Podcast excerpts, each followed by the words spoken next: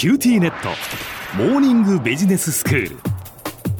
今日の講師は九州大学ビジネススクールで組織行動とリーダーシップ論がご専門の松永正樹先生です。よろしくお願いいたします。よろしくお願いします。先生今日はどういうお話ですか？はい。なぜタバコ部屋やコーヒーマシンを囲むことが組織力の強化につながっていたのかについて要素分解をして、そこから現代のオンラインコミュニケーションに活かせる知見を探ろうということで、前回は偶発性という要素に着目しました。そうですねだから、まあ、たまたまそこにいるということがすごく大事だってことですよねはい。はい本日はタバコ部屋やコーヒーマシン周りでのコミュニケーション第2の要素として、越境性にフォーカスをしてお話ししようと思います。はい越境性ですか？はい。ええ越境とは境目を越えるというふうに書きます。うんつまり、組織内で部署が違ったり、あるいは同じ部署であっても職位の階層が違ったりして、あまり話をしないような人とも比較的フラットな状態で話をできるということですね。はいでもちろん、タバコ部屋であろうと、コーヒーマシンの傍らであると部長は部長ですし、うん。いきなり肩書き関係なしに話ができるわけではありません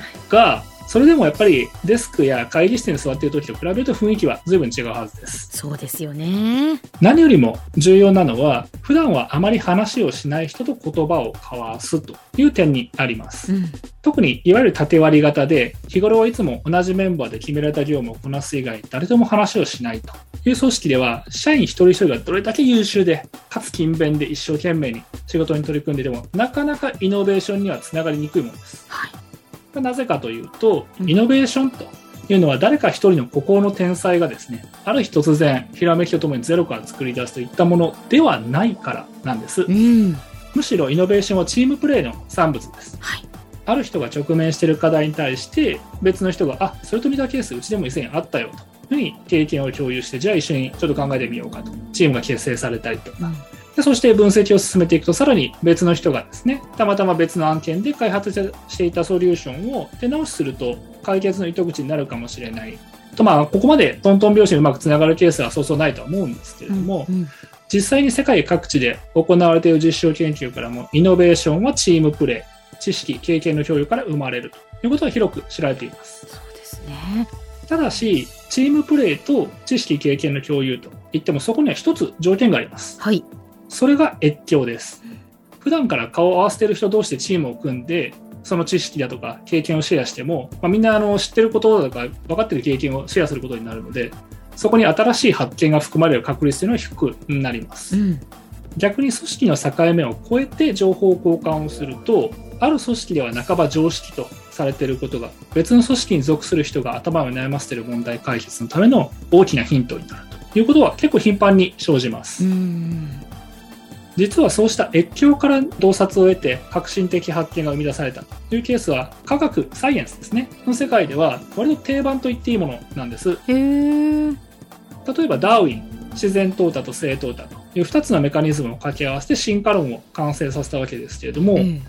彼の理論構築において特に重要な洞察というのは実はマルサスという経済学者が書いた人口論という本にあると生物の進化の話なんですけども、うん。経済学者の本が非常にあのヒントになったということをダーウィン自身が回顧録の中で書いています。えー、面白いですね。なんか一見何の関係もなさそうなところですけれどもそういうところか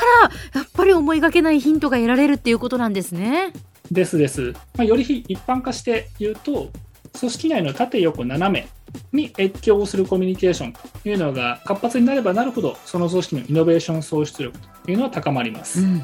ここでいう縦というのは職位の階層ですね。はい、例えば役員や本部長の人が他の役員本部長としか話さないという組織と上は取締役下は課長や一般職の社員とも頻繁に情報交換をしている組織。これを比べると断然後者の方が視座を高く持ちつつも現場のニーズを的確に捉えたソリューションだとか戦略を策定できる確率は高まります、うん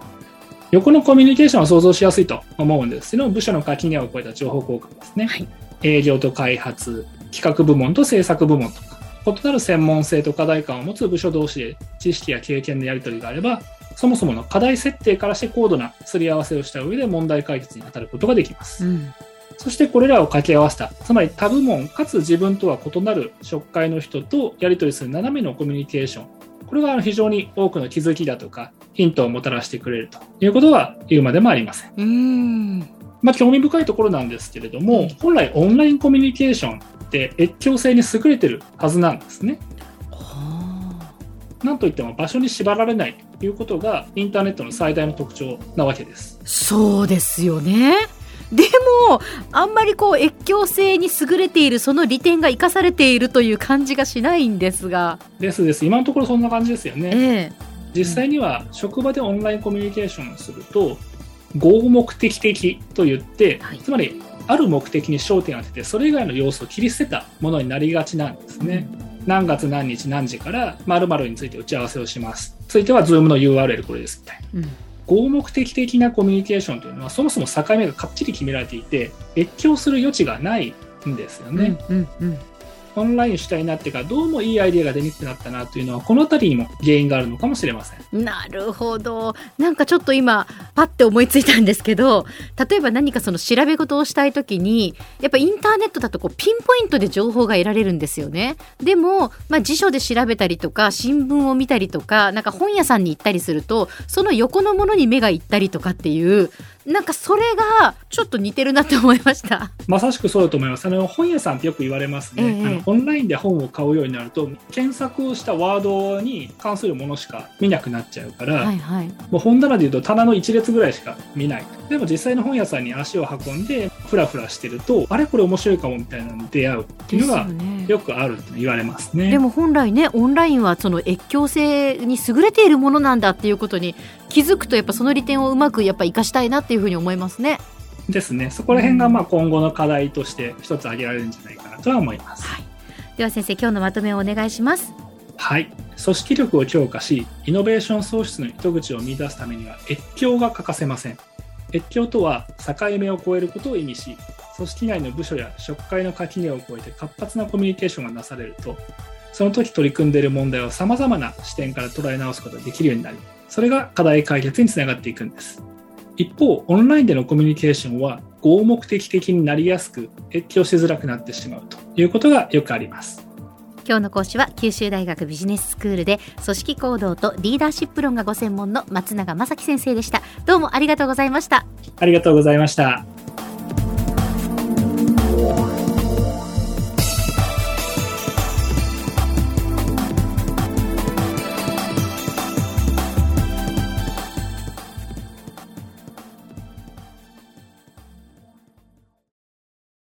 QTnet。お乗り換えのご案内です。毎月のスマホ代が高いと思われているお客様 QT モバイルにお乗り換えください。あなた乗り換えるわよ。お父さん早く。乗り換えるなら今格安スマホの QT モバイル